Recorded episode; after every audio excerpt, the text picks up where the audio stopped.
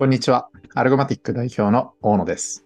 インサイドアルマアルゴマティックは生成 AI スタートアップアルゴマティックで働く私たちが会社の文化や思想、日々の仕事で生まれた知見をお届けするチャンネルです。今回のゲストには、横断 CTO、横断 CXO の、えー、ナンリさん、野田さんに来ていただいております。よろしくお願いします。よろしくお願いしま。ますすいません。オープニングのアルゴマティックで噛みましたが。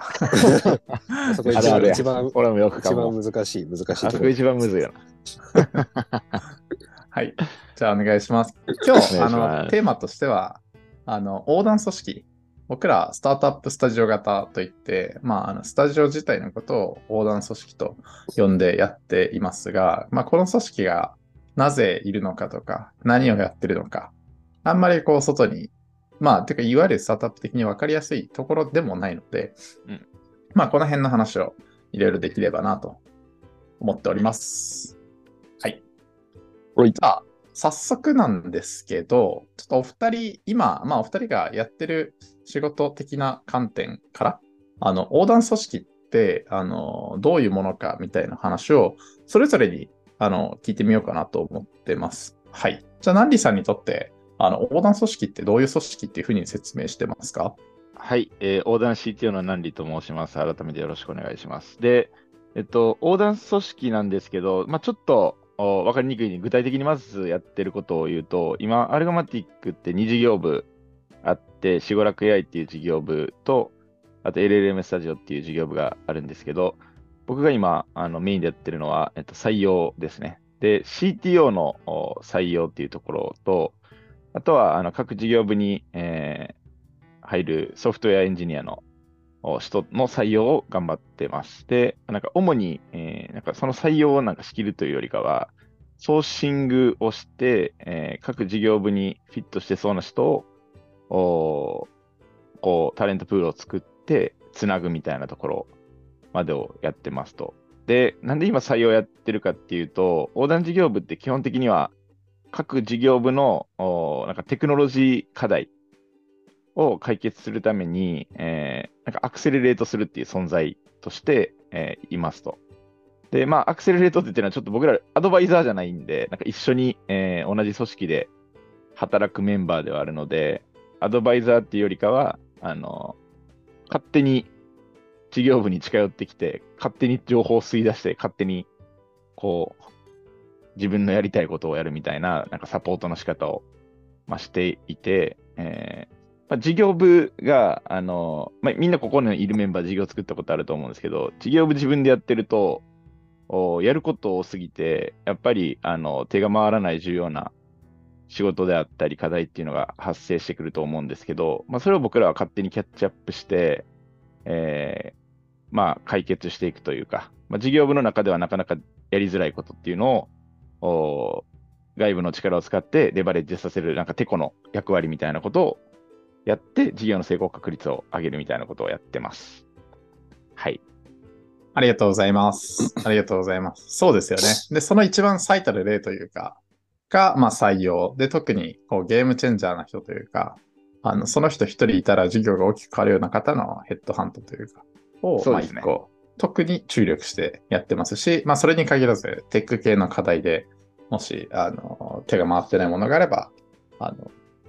常にそのギャップを埋めに行くというか、なんかそんな存在ってことですよね。そうですね。はい。はい。ありがとうございます。じゃあまあ、具体的な話は後でまたお聞きできればと思ってますが、じゃあ野田さんにとって、あの、横断組織って、普段こう、どういうふうに説明されてますか？はい。えっ、と、まあ、まず何を横断するかというとカンパニーを横断してますっていうところで、えっ、とカンパニーそれぞれの CXO の大義がこうそれ一つのカンパニーの大成功一事業の圧倒的な成果っていうふうに置くとするとその横断は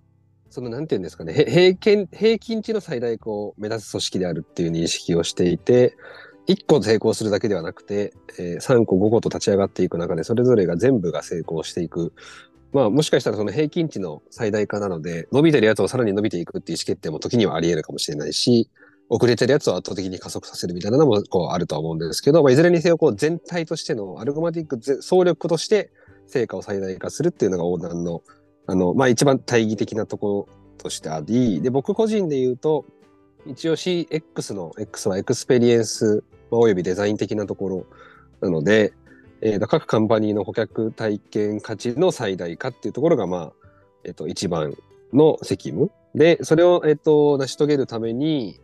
えっ、と、自分でこうアウトプットをデザインするときもありますし、もしくはそのプロプロセス自体、もうちょっとこういうプロセスででデザイナーと巻き込みながら、あの、エンジニアまでのデリバリーこうした方がいいよみたいな、このプロセスの、こう、あのー、なんとなくの、まあ、アドバイザリーというよりかは、あの、相談みたいなことを、あの、カンパニー CXO たちとやってるって感じですかね。で、えっ、ー、と、とはいえ、この何さん先ほどおっしゃってたように、実態としてやってることとしてはかなり採用を重きを置いてるのは確かで、まあ、それは今の事業フェーズ的に、あの、全事業に対してもう正社員、リードデザイナー、CXO レベルのデザイナーの方々を入ってほしいというのが一番事業的な優先度として一番高いので、そこをやりつつも、えっ、ー、と、まあ、半分というか半分、3割、4割ぐらいは、えっ、ー、と、カンパニーの中に入り込んで、自分でデザインしたりとか、業務委託の方々とチーム作って、あの、やっていったり、で、僕はその足りてないピースの穴を適宜埋めに行ったりみたいなことをやってるって感じですね。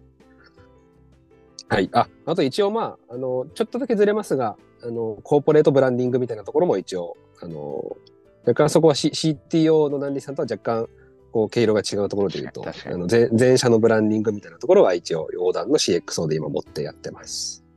はい。はい、ありがとうございます。ありがとうございます。そうですよね。まあ、ざっくり、前回のポッドキャストでも話しましたけど、うん、あの、スタジオ全体の目標としては、こういかに打席数を最大化するか、あの、いかに多くの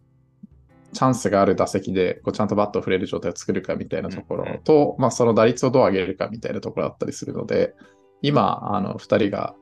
あの話したように、そもそもあの打席に立つために、こう最小ユニットになるチームを揃えていく。最初の各カンパニーの CX を揃えていくみたいなところと、まあ、とはいえ最初は集まりきらない。例えば、このチームに CTO がいないとか、このチームにデザインのリードがいないみたいな状況が多々発生するので、そこでこう変に採用妥協しないように、実際に現場にも入っていくこともある。テックを実際リードすることもあれば、まあ、あの、野田が、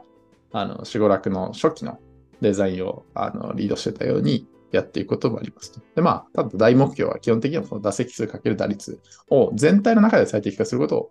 あの、考えるのが横断組織、スタジオ全体の経営でやってることです。うん、いう感じですよね。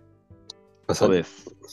はい。ありがとうございます。じゃあ、より、まあ、今、すでに話したところもありますが、よりこう具体的にやってることを聞いていければなと思うんですが、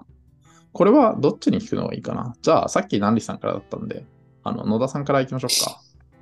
はい、はい。えっ、ー、と、大きいところからブレイクダウンすると、さっきの最後に触れましたが、一番メインはやっぱり採用で、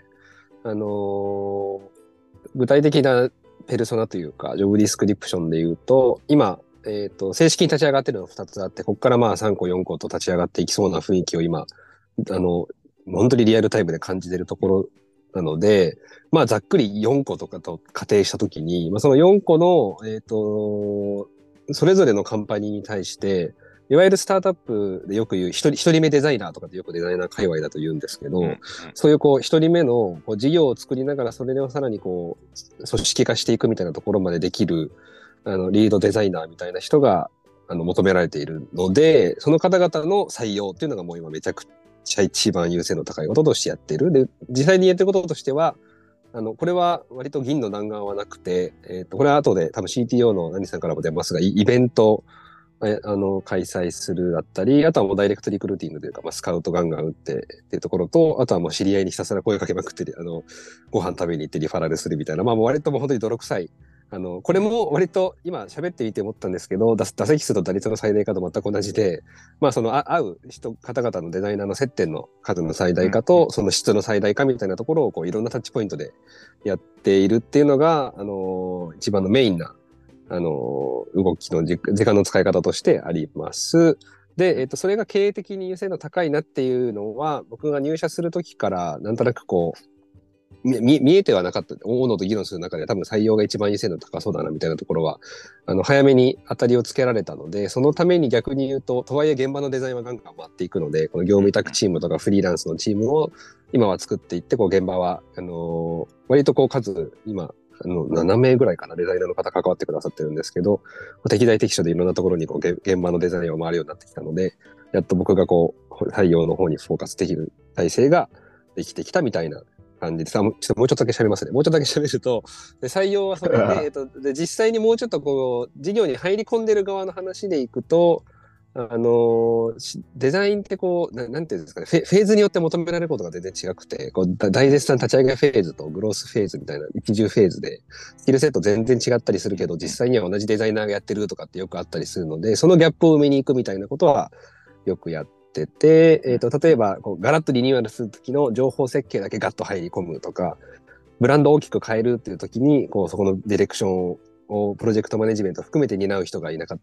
たりする。ので、そこに入っていくみたいなところで、こう、要所要所で今はまだこのフルタイムの方々がいないことによって落ち落ちるボールみたいなところをうん。今は大絶賛拾いに行ってるみたいなところの両輪をやってるっていう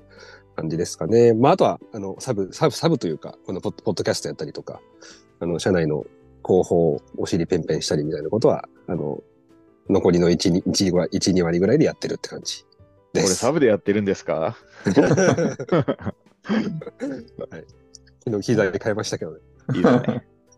ですね。まあ本当コスパよくやってくれてますよね。最近、あの、社会の方とお話しした時も、今のフェーズでこんなポッドキャストやってるんですねって言われたんですけど、そんなに僕らからすると、僕らって 特に僕らからすると、野田じゃない僕らからすると、頑張ってるつもりもなく、ないよあのただ、ただ来て話すっていう。はい。そうですね。まあ、まあ僕も今この裏で聞いてくれてるあの岡ちゃんがねディレ、ディレクター岡ちゃんがいるから、無事。もちろん先週だけ僕ちょっとインフルエンザインフルエンザ先週になっちゃって、ちょっと 先週だけね、毎週1本出すってコミットできなくて、ちょっと、あの辛い今週は2本挽回できればと思ってます。はい。はい。ありがとうございます。すみません。ちょっとそれちゃいましたけど。で、まさになんか野田さんおっしゃるように、その、採用、とにかく、あの、いい方にたくさんあってみたいなところもありつつ、とはいえ、一人目デザイナーなので、あの、質、質と言ったらあれですけど、あの、全くこう妥協はせず、本当少数精鋭に優秀な方を、あの、見つけに行くための量であり、質でありみたいなところうんなんだろうなと思いますし、でそこの採用って本当一筋縄でいかないので、うんうん。最初、特に01とか、あの、大きくデザインのディレクションが、あの、レバレッジ機構の場面では、人がはは取れてない、取れてないって言ったらですね、人が入ってくれてない場合には、あの、情報設計とかディレクションとかもがっつり伴走しに行きますよ、みたいな、うんそんな感じですよね。そうです、そうですあ。りがとうございます。ありがとうございます。じゃあ、ちょっと被るところもあるかなと思いますけど、ナンリさんの方で今、なんかこう、具体的にやってることとか、普段、そうですね考えてる。ことみたいなのあれば教えてください。あの、今ほとんど、まあ、やってる業務に関しては結構近しいのかなっていうふうに思ってるんで、さまあ、差分と、あとなんか考え方みたいなところで言うと、まあ、僕らなんかスタートアップスタジオ的に複数の事業をこうポコポコ立てていかなきゃいけないっていういう状況であるので、やっぱりこの01を立ち上げれる人のスキルっていうのは少し違うので、まあ、重点的に今そこをフォーカスして採用していってるんですけど、あの、プロダクトというかテクノロジー観点からもう一つ、なんか大事そうだなとは思ってるのは、あの、今外部環境の変化がめちゃくちゃ激しくて、あの、まあ、今日もあの、Google から、なんだっけ、ビデオのライブラリー朝出てましたけど、あの、自分たちがやってることが、そのテクノロジーによってどんどん変わりうるみたいな今、外部環境に置かれてる中で、なんかとにかく、えーこうテクノロジー組織として大事なことは、技術の選択肢をとにかく多く持つことと、まあ、その中から今、つなげていくことっていうのがすごく重要に求められていて、そのつないだものをちゃんとユーザーデリバリーするというか、あの、おまあ、大野がよく言ってますけど、ガラクタでもいいからまず作るみたいなところにフォーカスできるようなチームを作る必要があるかなと思ってるんで、まあとにかく、何でもやって横断的に出し切るみたいな、あのそういうチームセットをいっぱい作らなきゃいけないなっていう感覚を持ってます。なので、えっと、シンプルにスキルがなんか優秀な方っていうのはもちろんあったりするんですけど、そのマインド的な部分で、えっと、出さなきゃ意味ないぜみたいな スタンスを取れる方っていうのを、テクノロジー側ではこう意識的に採用してたりするっていうのが、はい、なんか大きく違うポイントかなっていうのが考え方の一つで、で、その中で、えっと、僕らが今、イベント採用って、まあ、今週も多分 3, 3つぐらい僕告知するんですけど、イベントをめちゃくちゃ開いてますっていうのがあります。で、これも、なんか考え方というか、まあ、2つあるかなとは思ってるんですけど、まあ、僕ら生成 AI の事業を立ち上げて、えー4月に立ち上げたばっかりで、まだまあ1年経ってない状況なので、とにかく生成 AI でいっぱい事業やってる会社だっていうことを認知してもらう必要があるんで、そのためにこう集中して、一時期に集中してバンバンこう生成 AI イベントやってますよみたいなのを知ってもらう必要があったので、まあ、そこに注力しているっていうのが、この10月からあの3ヶ月ぐらいの動きだったかなとは思ってます。で、来年以降も大きなイベントはあのやっていくんですけど、少し、まあ、頻度はなんか落とそうと思ってますので、そのきっかけとしては、だいぶまあ、プレイヤーとか、あの試験っていうのは一定認知も取れてきたので、どちらかというと、具体的にその一つの技術を深掘って、よりちゃんとビジネス課題を解決するみたいなところとか、ユーザー課題を解決するっていうところの、なんか勉強会というか、深さ探索するような勉強会っていうのをまあ開いていこうと思ってるんですけど、まあ、それによって、その知見をちゃんとこの生成 AI 市場で流通できるような状態にするみたいなことを、まあ、今考えて、えーイベント運営をやってます。まあ、なんで、イベント運営はもちろん採用目的で、僕らイベントから2名採用すでにできてるので、めちゃくちゃコスパよくできてるかなとは思うんですけど、まあ、僕ら生成 AI のリーディングカンパニーとして、生成 AI 市場を盛り上げていくっていう観点からも、まあ、人とことの流通を最大化するためにイベントを開催しているっていうのが結構、はい、目的としてあるかなとは思ってます。はい。ありがとうございます。ありがとうございます。いや、まさにおっしゃっていただいたように、まあ、一個、その、技術の移り変わり激しいので、最近特にナンリさんが、ナンリさんのチームで、いろいろ、とにかく新しい技術出てきたら、触ってなんか作ろうぜみたいなこととかやってますよね。あれ大事ですよね、めちゃくちゃ。知見が。溜まっていきますし、まあ、特に僕ら、あの、本当トップ、トップタレントの方の、トップタレントの方の採用をやってるチームとしても、なんていうか、この技術に関して解像度をずっと高くあり続けなきゃいけないんで、まあそういうキャッチアップすごい大事だなと思いましたし、まあイベントの話もおっしゃる通りですよね。まあ多分今年って、まあとにかく API 触って、なんか作ってみましたみたいなミートアップが今年の中心ではありつつも、で来年になると、やっぱ生成 AI 真面目にやってればやってるほど、より深い話というか、うんうん。その授業で使ってみてどうだったかとか、なんか特定の例えばラグ的な技術を使いこなすためにどうあるべきなのかみたいな、もうちょっと、あの、学術的なとこ含めて深い勉強会とか、あの、ミートアップとかの方が、あの、この業界の興味関心が移っていく感じはあるんで、うんそこはなんか僕らがやることも内容もシフトしていきそうですよね。てか僕らが話せる内容もそっちに変わっていきそうというか、そうちょっとマニニアックな話の方が増えそうだなって気はします。うんうんはい。ありがとうございます。じゃあ、はい今やってることは基本そんな感じで採用とか。あと、特にあれですよね。あの、野田さんも成さんも、あの、前者のカルチャー作りというか、とにかく、まず作って出そうぜみたいなところもそうですし、でもとはいえなんか、確こう妥協しないプロダクトについて、デザイン的にはエンジニアリング的にはとか、まあ採用のあのチーム、採用のチームというか採用してくる、そのチームとしてはこういう人であるべきみたいな、こう一切妥協しないところとか含めて。なんかこうカルチャーを作り出してるところもかなり大きかったりしますよね。具体に何やってるのかっていうと、日々妥協しないって感じなんですけど。確かにそれ言われると、なんか、僕僕から見て、あの、野田さんもそうやし、野田さんってちょっと気持ちが、かっちゃんっていつも言うんだかかっちゃんもそうだと思うけど、なんか、まあ、それが当たり当たり前基準が、なんか、なんか自分たちよりも昔た高いっていうのが、うん。多分言ってあって、なんかそんなにカルチャーを作るっていう意識ではやってなくて、えっと、ただ作りたい思想とかチームとか思いがあって、それでこう発信したり、なんかプロジェクトを動かそうっていう気持ちがあって、それが結果的にまあ今カルチャーとして染み出してきてるのかなっていう感覚はありますかね。そうですね。あとまあ、確かに こう俯瞰してみるとお横断で見てるからこそこう相対的にスラックとかに向き合える時間多分僕ら長いと思ってあてそ。そうその分こう情報をこうガンガン吐き出したりとかこうこうこういう行動が良かったとかこうこういうのっていい文化だねみたいなのをうんうん。別にこうやろうぜとは言わなかったもののなんか自然と僕たち暇ではない暇ではないんですけどスラックにいる時間が長いからこそこうなんか人では拾えないような細かいことも拾いやすいのはなんかあるかもなっていうかススラックでの発言量多そうだなみたいなシンプルに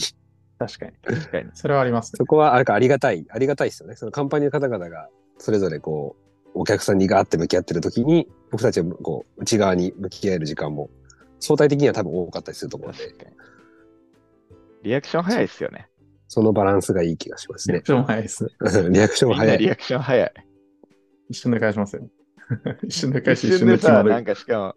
みんな、みんないい加減あることは、スレッドが50ぐらいとか一気にわーってなってうん。決まるみたいな、そうそういう、そういうカルチャーはめちゃくちゃ、なんか、好きよね。熱量が合ってるというか。確かに会議非同期コミュニケーションがうんもはや非同期メインだよな。う。確かに確かに。だからなんか、なんかだったら帰ってくるって思うから、なんか、スラックに一旦投げようって思うよね。まあ確かにそうですね。話が進みますね。投げたら、反応反応なかったらそれないやん。確かに。反応なかったらちょっと考えちゃうかもしれないですね。より考えてこ投げちゃうやん。う。うん結構の思考メモみたいな感じでさ、雑にいっぱい垂れ流してるやん。うん、そうっすね。ああいうのもやっぱりそのリアクションしてくれたりとか、そのリアクションもなんか適当なものじゃなくて、なんかある程度のフィードバックあったりみたいな、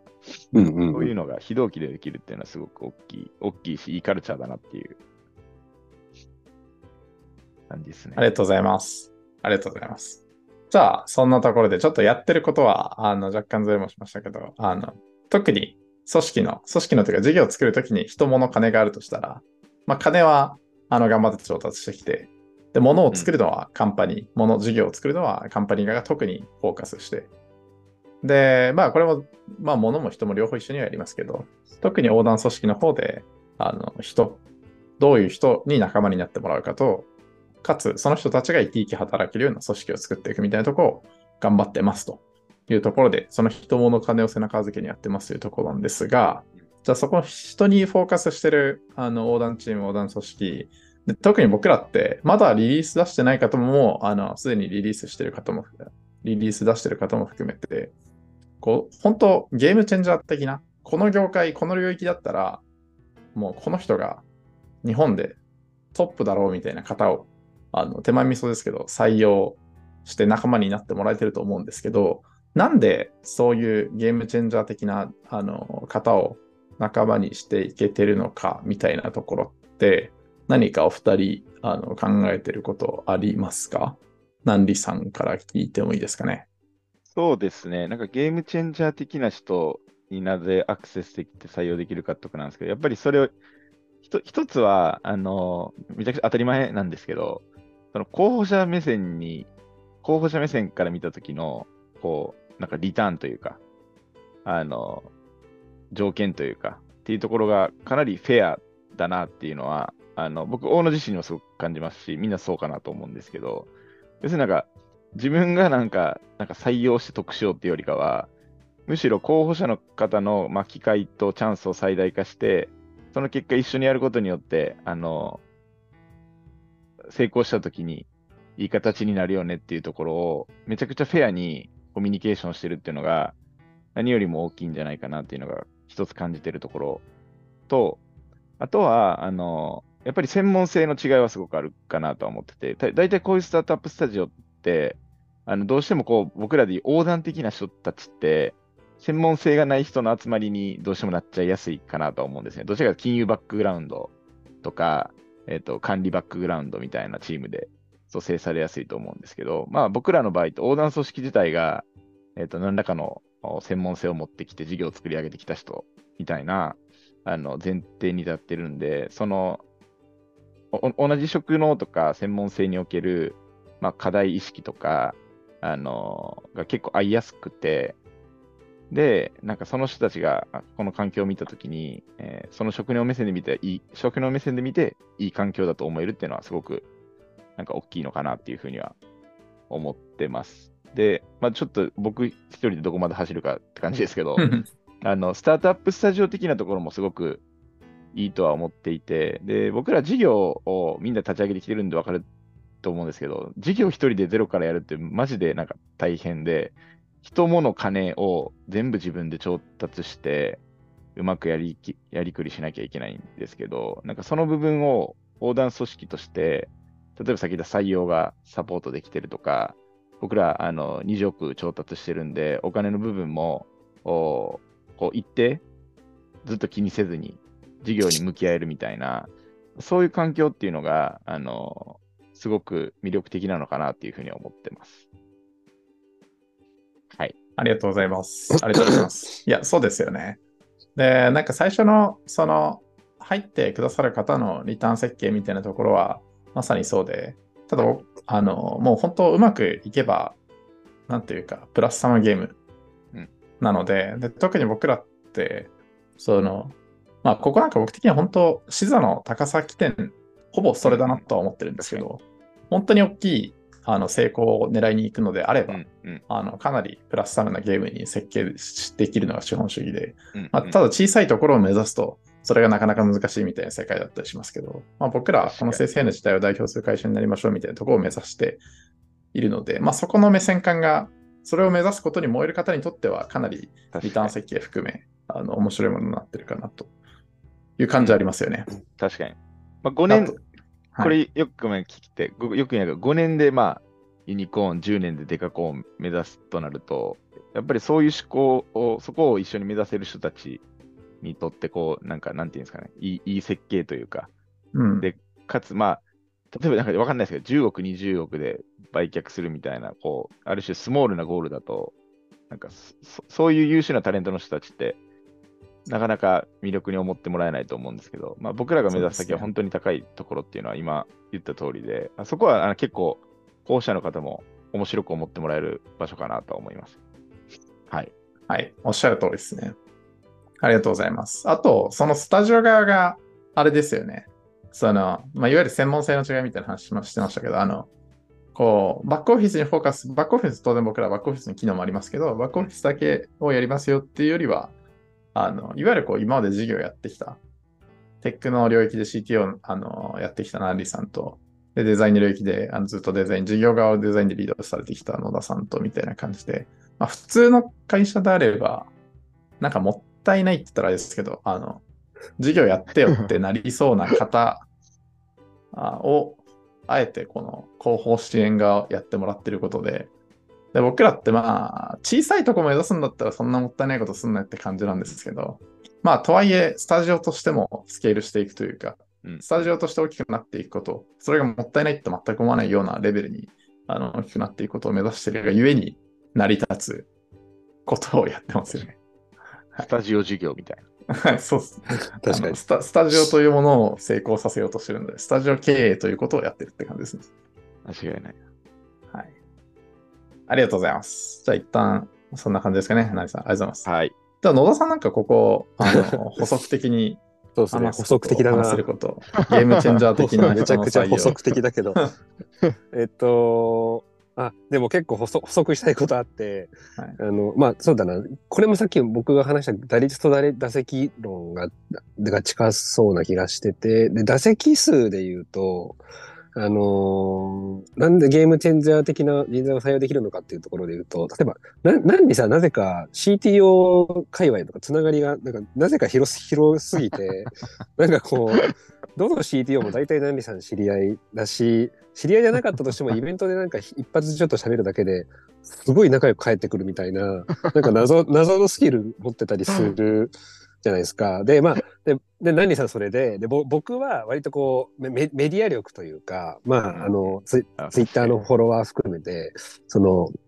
元からすごい、こう、僕が知らなくても知っていただいてることが多かったりとか、ノノートとか見て、あ、アルゴマティックで会社。知ってましたみたいな感じで言ってくださることが多くて、まあ、えっ、と、二人というか、まあ三人、手段は全然こういろいろ違うにせよ、なんかこう、リリーチ力っていう意味でのこうだ打席打席数めちゃくちゃ立ててる。立て立ててこれからも立てそうだなみたいな感じはあのすごいしてなん。かどどこにでもいるいるかみたいな。うん。ところは割とこう実はすごい再現性がかなり低いあの人の相談に「アルゴマティックさんどうやってデザイナー採用してるんですか?」えじゃあまずツイッター1万人フォロワーしてくださいとは言えないんで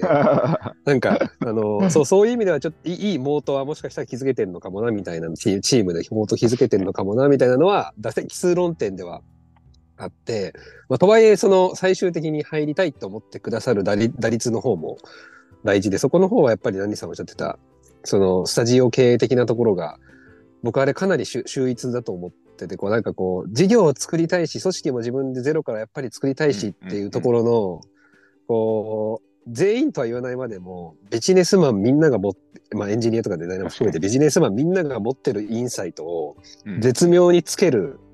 こうななおかつさらに新しい技術革新の今みたいなそうやね。なんかこのタイミングとその体制とみたいなところの、うんうん。う受け皿のこう掛け算が僕的にはすごい絶妙で、あの、ななのでアトラクトしやすいんですよね。なんかこう、うんただ単に、おもろいから来てよじゃなくて、あなたのこれまでの経験とか、こういう、こう、バックグラウンドからすると、例えば、まあ、一人目デザイナーとして、まあ、自分で手も動かしながら組織も作ってみたいなことを、で、一つの事業の成功のトラックレコードを作れ、作れるかもしれない。うんあの、立場にいる。しかもなおかつ横で同じことやってる仲間たちがいる。え、こんな奇跡的な状況あるんですか？みたいなことのアトラクトを、こう、フェイクじゃなくて、リアルなストーリーとして言えるっていうの、受け受け皿の打率としての高さ。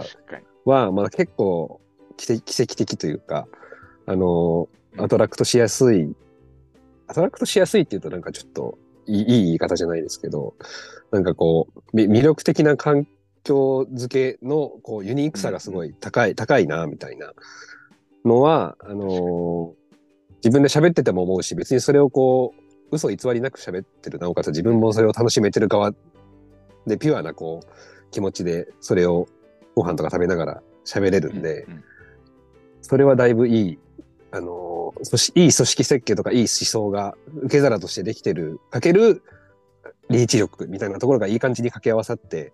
きてるなぁみたいな雰囲雰囲気をほほ補足すると感じてます。き決めすぎてないっていうのはなんかいいよね。その、あそのアルゴマティックのあそうそうそうそうな何かを決めすぎて、そこにしか人が入れないみたいな感じにはなんかしてないというか。なんかこうまあなんか聞いててうんこういう穴があるんで埋,、めてくださいっていうよりかは、もうなんか、あなたというぜみたいなそうそうそう。わかんねえ俺らも。そ、そっからの未来作ってくれ頼むみたいな。本来こういう未来があるからこういう人が必要でみたいなはずなのに、それすら逆にあえて言わないみたいなのは面白い、面白いというか、なんかその強強い人、そのさっきのゲームチェンジ的な人材が、なんかこう惹かれる環境、自分で立ち上げる以外の選択肢あったんだって思わせるみたいな、思ってもらうみたいなのはすごいなんかこう、でレレア、レアというか面白い確かに。環本当その通りですね。確かに。なんか、ちょっと一個言って、あ、いいっすいいっす。どうぞどうぞどうぞ。ぞどうぞ。なんかちょちょっとそれを追っかけて、僕もなんか結構めん話してて、すごい感じるところは、その採用候補者じの方自体が、なんかこう、こう今までの経験から結構決められた枠組みでこうワークしなきゃいけないみたいなこう考え方とか思想を持ってたりするんですけど、なんか結構僕らの役割ってそれ壊すことやなと思ってて、うんうん。僕らが目指すゴールはここっていう、なんか一個ポイントを置けば、その登り方とかやり方は、本当に、まあそう、もちろんなんか好き勝手やるっていうか、相談しながらって感じであるんですけど、本当に任せて進んでもらうみたいなところの、なんかやり方って、アルゴマティックのユニークなポイントだなとは思ってて、まあ実際それで、あの、シグラク AI に入った CTO の菊池さんとかも、なんか、あれ？これも俺やんの？みたいな感じで最初なってたんですけど、まあ、カンパニーの CTO ってそういうことじゃないですか。すべてのカンパニーのテクノロジーの意思決定をやっていくっていうことなんで、僕もこう、あのディスカッションとかで、ね、するんですけど、基本的には全部決めていくようなこう立ち位置だから、あの、誰かに何かを言われて決めて進んでいくみたいなのはあんまりないかなと思ってて、まあ、そういう意味ではなんかその、もともと経験が多い人ってそういう枠組みがやっぱりなんかなんバイアスがちょっとかかりやすいところをなんか外していくのは横断系のこう役割の一つなのかなとか、アルゴマティックがこの箱で実現するべきことなのかなってのは思ってます。ありがとうございます。いや、本当おっしゃる通り、いわゆるこう、スタートアップとか、いわゆるこう、あの、一事業やってる事業会社に入るみたいな話と、全然違いますよね。この枠があるんで、この枠に来てください。まあ、っていう誘い方ではなくて、どっちかというと僕らって、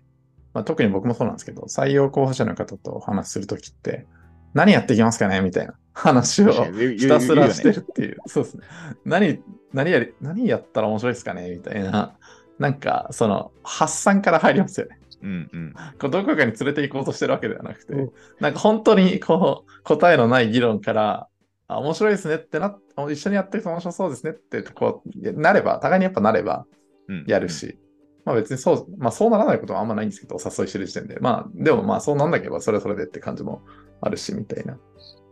まあ特に今、僕らって、その、この生成の時代を代表する事業を作るぞとか、そういう会社を作るぞみたいな目標に対してうんやってるので、やってて、かつ今はその CX を採用、トップタレントの方の採用ばかりをやっているので、今、今のフェーズはそうですよね。これもちょっとまた、事業フェーズ変わってきたら、正直変わっちゃう可能性はあるんですけど、確かに。確かに。今超アーリーで、でかついろんなことをやっていくということを決めているがゆえに、今入ることを考えてくださってる方には、なんかそういうコミュニケーションの取り方ができるなっていうか、まあ、それが一番自然でやりやすいやり方。で、それってなんか普通に考えると、みんながスタートアップやるとしたらこうだよな、みたいな、スタートアップかどっかに入るかの二択にはなかった。スタートアップ的に一緒に新しいことをやあの強い仲間とやっていくみたいな、どっちかというとそういう自分でやる側に近い。ただリスクの取り方は、あの、いい意味で違うけどみたいな、なんかそんな感じだったりしますよね。確かに。はい。あと、ちょっと僕、ちょっと僕も補足的に二人で盛り上げてたんで、あの、言いたいこともまだあるんですけど、あの、特に僕、まあ、もともとバイソンホールディングスやってた、成さん、野田さんとかを誘ったのって、もうこの理由なんですけど、二人って、まあ自分じゃ言えないっていうか言いづらいと思うんですけど、客観的に見ると、やっぱ採用力が圧倒的に高い。で、その採用力ってなんかすごい、あの、チープな意味でのっていうか、そのたくさん人集められますとかではなくて、特にバイソンとか見てて思ったんですけど、その業界にやっぱめちゃくちゃ優秀な人たちが、あの、関わってる。100人以上の業務委託の方で、で、いる方が超優秀なあのタレントの方ばっかりだったみたいなところから、まあその方たちとのネットワークっていうのもありますけど、どっちかというと僕は、なんかお二人の、その、持って生まれた採用力というか、やっぱ、なんかまあ、その CXO としての能力値の、まあ、六角形とかレーダーチャートみたいな中にも、多分まあ採用力がめちゃくちゃ高い人もいれば、もうちょっとこう組織作っていくとか、実際こう、あの、ハードスキルというか、その、そのプレイヤーとしての能力が高い人とか、まあいろいろいらっしゃるとは思うんですけど、うん。二人は採用を飛び抜け、やっぱ飛び抜けてるんですよね。そのレーザーチャートで言うと。その平均から逸脱してるのが採用力で、さっきまあ野田からもありましたけど、やっぱこう息を吸うように、あの、いろんな優秀な方と会うし、こう息を吸うように、じゃあ普段こう楽しそうに仕事するし、いや僕これも結構本質だと思うんですけど、もう楽しいって言いながら仕事してるし、それになんか周りにいる方が楽しそうだなと思うというか、で、多分二人が意識してやってないとこも含めて、やっぱ採用力って真似できないレベルに、だから誰かを採用にアサインしたらできますかって言ったら、うそんなことはないプレイングをしてるじゃないですか、成さんも野田さんも。なんで。まあそこはやっぱ天才的だし、僕は最初いろいろやりたいなと思った時に、うんいろいろこう授業作っていくような、スタジオ的な体制作りたいなと思った時に、あの、本当会社を作る前に何さんにと話して、話してたもんね。なんか、Python の力が必要ですみたいな話しましたけど、まあそれ、本当めちゃくちゃハマってるなって気がしますよね。まあ、す確かになんか、それ、ちょっと、まあちょっと今話、こう、引き伸ばしちゃうけど、なんか僕が多分採用力そのい強いってこう言ってもらえてるなんか一つの要因って、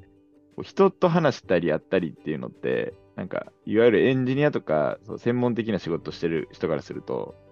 まあなんかちょっと無駄に見える部分も多いと思うんですよね。実際こうなんか、なんかあの人にやったけど別に次つながりないとか、なんかととろに終わったりっていうのはシーンはよくあるんですけど、あの僕はもうそこに投資するって決めてるというか、あの要するに人とのつながりでやっぱり仕事ってバイソン時代もらえたし、えっと、これからもやっぱりいろんな生成 AI 市場を盛り上げていくにはいろんなプレイヤーとこう、人たちと一緒にやっていくっていうふうに考えると、まあ、人とのつながりとか、その人が何を大事にしてるかとか、一緒にできるのかっていうところを突き詰めていった方が、あの、なんていうんですかね、一会社というよりかは、一市場としてのレバレッジ効くんじゃないかなっていう感覚はあって、なんで僕なんか競合とかでも割と仲間っぽい感じでコミュニケーションなんかしたりすると思うんですよね。そういうところはなんか、見てるコミュニティの広さというか、どこをこう、なんか、内と外として見てるかみたいなところが、なんか結構一定広いのかなっていうのが、根本的にはなんかありそうかなとは思ってます。で、そこがあるんで、なんかみんな仲間やからみんなと仲良くしなっていうところに、まあ、時間を使ってるんですけど、まあ、その分僕はエンジニアのやっぱり使える時間は減ってしまったりとかはするので、まあ、その部分は逆に一時情報を持った現場の人から聞いたりとか、フィードバックもらったりっていうことを積極的にやっぱりやるっていうので、頑張って埋めるっていうような戦い方をしてるって感じですかね。ありがとうございます。なんかそういう整理も、確かに本当その通りだなと思いつつ、なんか二人からか僕が感じるのは、その、あんま打算じゃない、人と話すのをシンプルに好きっていうのと、あの。人と話してくるのをシンプルに楽しんではある授業も。楽しんでて、なんか楽しそうでっていう、なんかそういう、その打算を超えた、なんか確かにいや、楽しそうだなっていその生き生きしてんなみたいなの、すごい感じますね。だだだからやっぱ向いてるっていうか、そのあんまりこうひっくり返しづらい、天性のモートがそこに気づかれる感じを なるほど。感じるんですよね。言われたらそうかも。はい楽しんでるかも。ありがとうございます。じゃあちょっとすいません。こう伸びちゃいましたけど、まあそういう感じで、まあゆえにこうゲームチェンジャー的な方のトップタレントの方の採用にも、そういうとこから繋がってるとこが大きいかなと思ってます。はい。じゃあちょっとまたなんか全然別の観点なんですけど、まあ、特に僕ら、あの、創業初期からいるメンバーで、あの、この時代を代表するような会社を作るぞというところを目指して始めているわけですけど、で、実際、まあ、あの特に僕ら3人は採用にフォーカスしたり、人物金の中であのフォーカスする部分変えてやってるわけですけど、僕らから見て、そのカンパニーの方たち、カンパニーの CXO とか、カンパニーのメンバーがいて、助かるだと思う観点。僕らが今どういうふうにカンパニー側をサポートしてるかみたいな話をしましたけど、逆というか、あの、究極的に会社を伸ばすという視点に立立つと、カンパニーがいて助かるなと思うこともあるんじゃないかなと思うんですが、なんかそういう、あの、カンパニーがいて助かることってなんかありますか？じゃあ野田さんから聞きますかちょっと。おい。そうだな。えっ、と、まあ、そうですね。お横断力をどんだけ高めようとも最終的には各事業が伸びないとっていうところに対して、えっ、と、例えば僕とか本当に5、6割の時間採用に使ってるんですけど、なんか5、6割の時間採用に使っ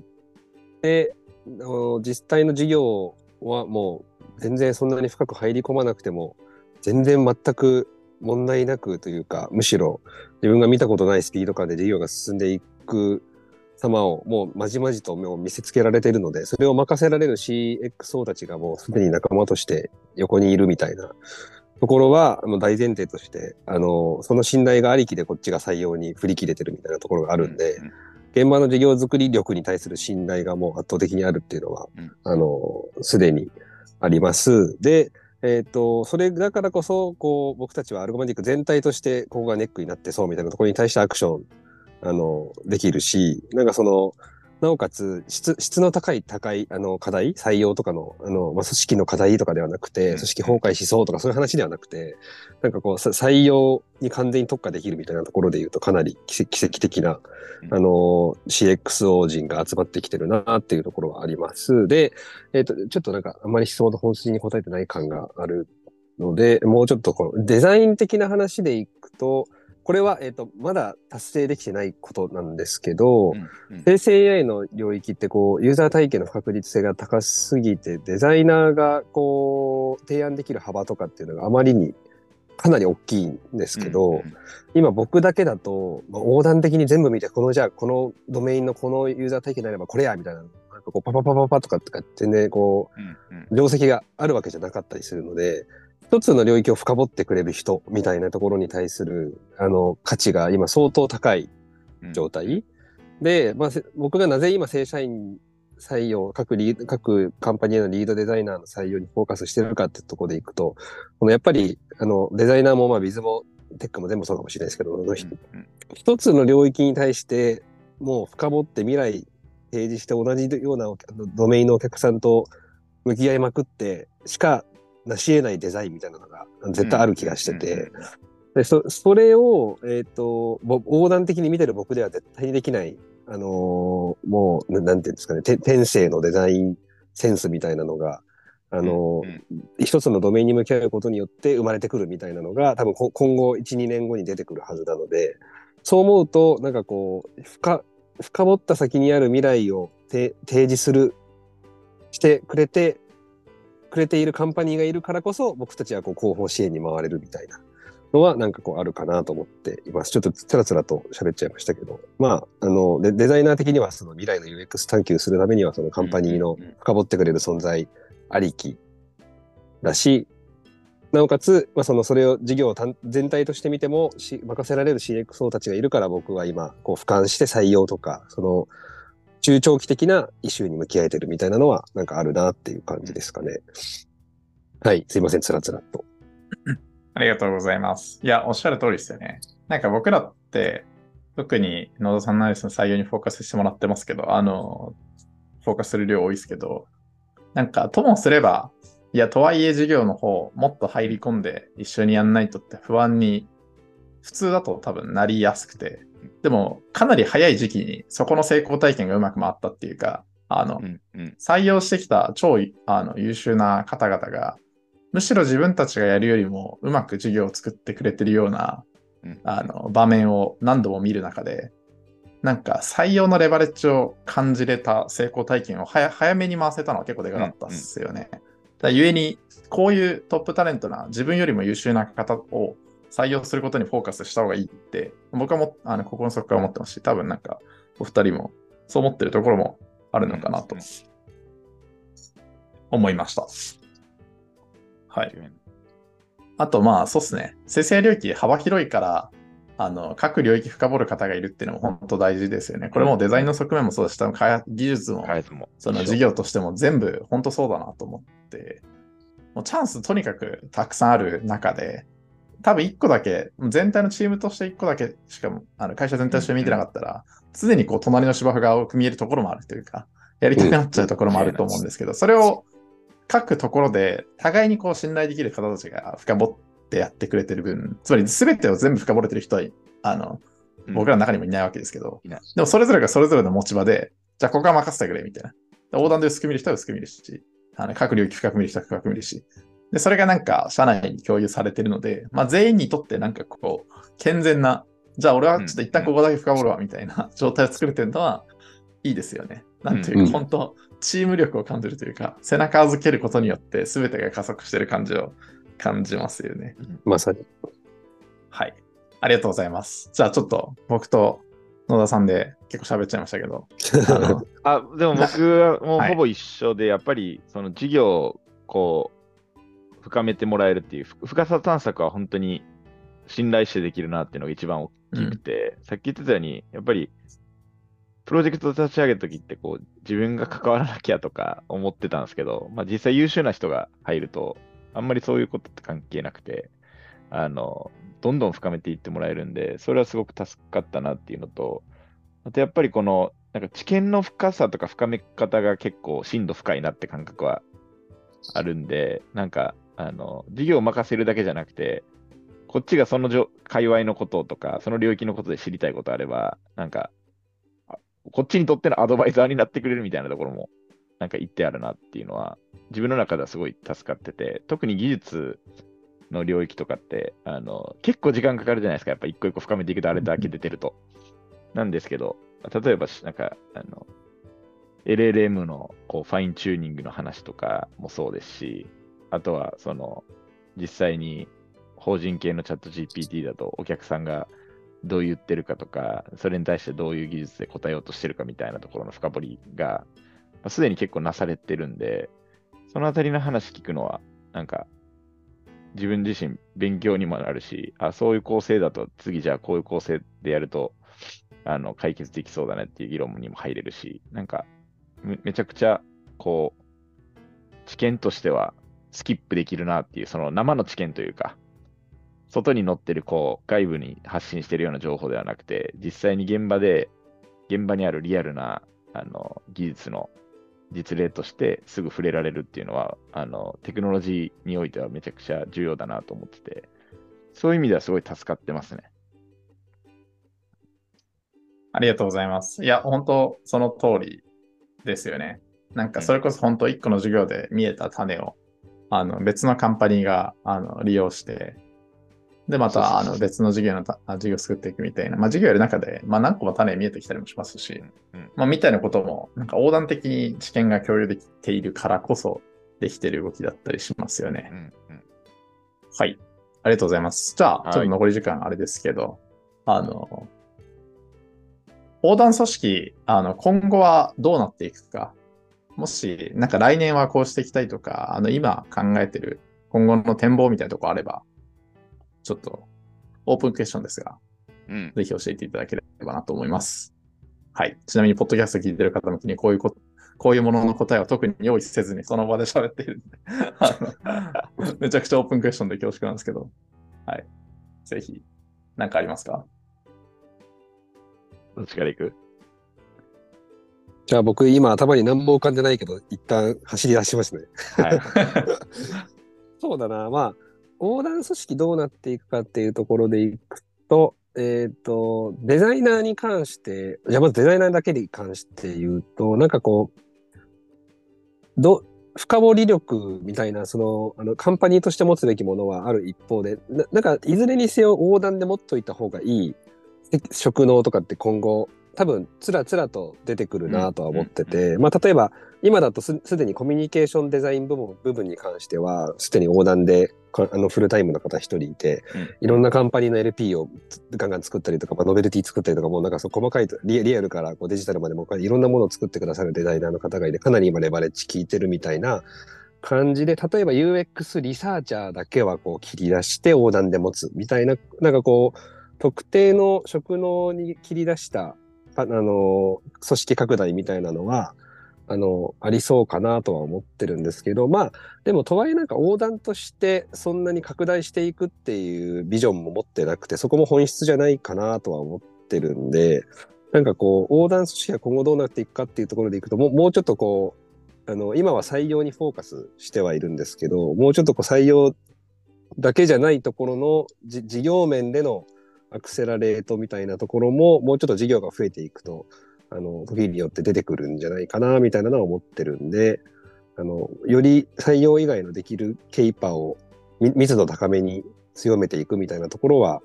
あの、それぞれでデザインならデザインで特定の領域、領域、いくつか領域絞って、あの、チーム採用して、あの、強くしていくみたいなのは、やっていくんじゃないかなとは思ってますね。まあ、なので、まあ、とはいえ、横断組織と今後どうなっていくかっていう問いというよりも、まあ、横断組織がいるので、もう CTO、CXO、リードデザイナー、もう、あの、最強のチーム、超高速で作るので、事業を一緒に作る方が、カンパニー側がどんどん拡充されていくといいな、みたいな感じですかね。あの、全然質問に答えてないんですけど。はい。ありがとうございます。いや、でもまあ、その側面はありますよね。あの、なんかまあ、関連するところだと、まあ、横断僕ら今、あの、CTO、CXO と、あの、僕と、で、まあ、1月からちょっとリリースしますけど、あの、まあ、CHRO の方、実は、あの、今後入られたりをするわけですけど、で、機能ですけど、まあ、ここをまず増やしていくみたいなの実ありますよね。マーケティング、セールスとか、うんその横断的な機能ああ、それはそうですをね。自体をまず横に増やすみたいのは多分あるだろうなって気もしますよね。共通基盤みたいな。はい。だあの技術は技術でもソフトウェアからアカデミアまで、そのアカデミア、アカデミックに強い方とか、まあ事業の数増えれば増えるほど、どんどんレバレッジ効いてくると思うんで、ここの仲間になってくれる方を増やすみたいなのは一個、実は経営習としてあるかなとうん。思ってたりはします。確かに。それは確かに。というとこですが、南里さん的にはどうですか？そうですね、まさに今言った、その共通モジュールというか、あの、どの事業部でも簡単にインストールできて使えるような共通のモジュールを使う作ることが、横断組織としてはすごく重要だなと思ってるんで、なんか事業部 A で作ったことを事業部 E にすぐ活用できるような状態とか、そもそもその事業部 A で使ってるモジュールに気づける状況を作るとか、まあ、そういうなんか、あの、人、人物金の流通を高めるみたいなのを市場じゃなくて、このスタートアップスタジオ上でうまくできるようなっていうのは、あの前提として結構考えてたりしますっていうので、まあ、僕、テクノロジーの側面で言うとさっき言った、あの、こういうラグの技術を使ってこういうことできましたみたいなのを 転用できるとか、そういう、えー、ところはやっていきたいなと思ってるのと、あとなんか横断組織として考えてるところとしては、もう少しなんて言うんですかね。えっと、組織化とか、そういうモジュール化も大事なんですけど、まず、こう、一発をしっかり、でかいの当てに行くぜみたいな動きもうまく、フォローアップできればなとは思ってて、なんかうまく、その、まあ、ちょっと野球に例えるかわかんないですけど、いい、いい野球球場でできるように野球球場を整えるのは僕らの仕事かなと思うんで、なんか、雨でぐちゃぐちゃの土悪いところでやっても、なんか、成果出づらいというか、あの打率落ちるんじゃないかなみたいなところの、まあ、整備は僕らがするべきかなと思ってるんで、まあ、そこは、あの、どういう形でやるかわかんないですけど、うまく爆発できるような体制を作るみたいなのは、地盤を作るみたいなのは、ちょっとやりたいなとは思ってますね。で、究極的にその横断組織は、なんか僕、アベンジャーズみたいな感じなのかなと思ってて、今このフェーズにおける最重要課題を解くために集まってるけど、みんなそれが、あの、たちまち解決されると、自分の持ち場に戻るみたいな感じで、まあ、それぞれがもしかしたら事業本を持つかもしれないなみたいな感じで、あのでも何か問題があればみんなすぐ集まってくるみたいな、そういうなんか柔軟性の高いアベンジャーズ組織みたいな感じなのかなっていうのは、はい、考えてます。ありがとうございます。ありがとうございます。そうですよね。地盤作るとかも、まあ、一個のどでかく当たるものを、まあ、とにかくもう手段選ばずに支援しまくるみたいのはありますよね。今、もう特にやってますけど。まさに。はい。まあ、あと、ちょっと僕的にもあの、僕も踊んなんで補足すると、なんか、多分今後いろんな事業立ち上がってきて、次は、あの、まあ、とにかく手は動くし、あの、授業もやっていくんですけど、やっぱ授業や、あの、本当に現場でずっと授業に向かい合ってる方的には、こう、参加コストがあったりとか、イノベーションのジレンマ的に、なんか、いい人が採用できても、いい人がいいことに向かい続けられない状況って、まあ、世の中のスタートアップスタジオとか、スタートアップスタジオに限らず、まあ、スタートアップ全般ですけど、起きるかなと思ってるんで、なんか一定こう、授業立ち上がってきたら次はそこになる。なんかいい人が仲間にする、いい人を仲間にするというところと、ステップ2のいい人がいいことに向かい合うみたいな状態をちゃんと担保しに行くみたいな大事そうで、そのためにはなんか、スタジオとしての投資判断というか、どういうあの事業には投資し続けるし、どういう事業の場合は、むしろこう別のあの事業に切り替えた方がいいかもしれないみたいな議論を、あのどうカンパニー CEO とかカンパニー CXO としていくかみたいなところが、まあ、次の1、2年くらいは、あの全体としてはテーマになりそうだなって気もしてたりします。なので、まあ、そういうふうに、まあ、いい方が集まって、で、いい方が、あの、いい球場の、いい芝の球場で 動けて、で、なんか、あの、ね、勝負すべき打席でちゃんと勝負できてるみたいな、なんか、そういう、あの、メタ的な環境をちゃんと、メタ的に支援できるところを支援していくみたいな大事そうですよね。はい。めちゃくちゃ大事な。はい。というところで、あの、横断組織、こんなことを考えて、あの、こういうことをやってますと。まあ、スタジオですね。スタートアップスタジオ、うん、そというもの、箱、箱の経営としては、こういうことを考えてますということをお話しできたかなと思いますが、うん、お二人からなんか最後、補足しておきたいこと ありますか？ちょっと時間過ぎちゃってますね。はい。あの、まあ、僕ら、こう、スタートアップスタジオでこうやってるんですけど、やっぱり僕らスタートアップっていうのは全く変わらなくて、あの僕ら自身が、こう、なんていうんですかね、泥水すすっても絶対成功したいみたいな思いで毎日やってるので、なんか綺麗にやるつもりはなくて、成功のために、こう、やり続けて、こう、勝つまでやり続けるみたいなところは、あの、すごく真剣に考えてるんで、まあそういうところに共感をこう感じていただける人とか、あの、本当にスタートアップ01なんで、あの、何もないよってところからちゃんと事業を作りたいみたいな人はすごく向いてる組織かなと思うので、はい、そういう人に来ていただきたいです。はい、ありがとうございます。いや、本当その通りですね。なんかこういろいろこねくり回してるように見えますけど、まあ 超シンプルに人、物、金を頑張りましょうと。でそのためにできることを何でもやると。あの見せ方含めてあの何でもやるぞという感じでやってますので、ぜひそこに共感できる方がいたら仲間になっていただければなと思います。じゃあ、そんなとこですかね。野田さんから大丈夫ですかね。はい、大丈夫です。もう強い皆さんと一緒に働ける日々を楽しみにしていますので、聞いてくださってる方々、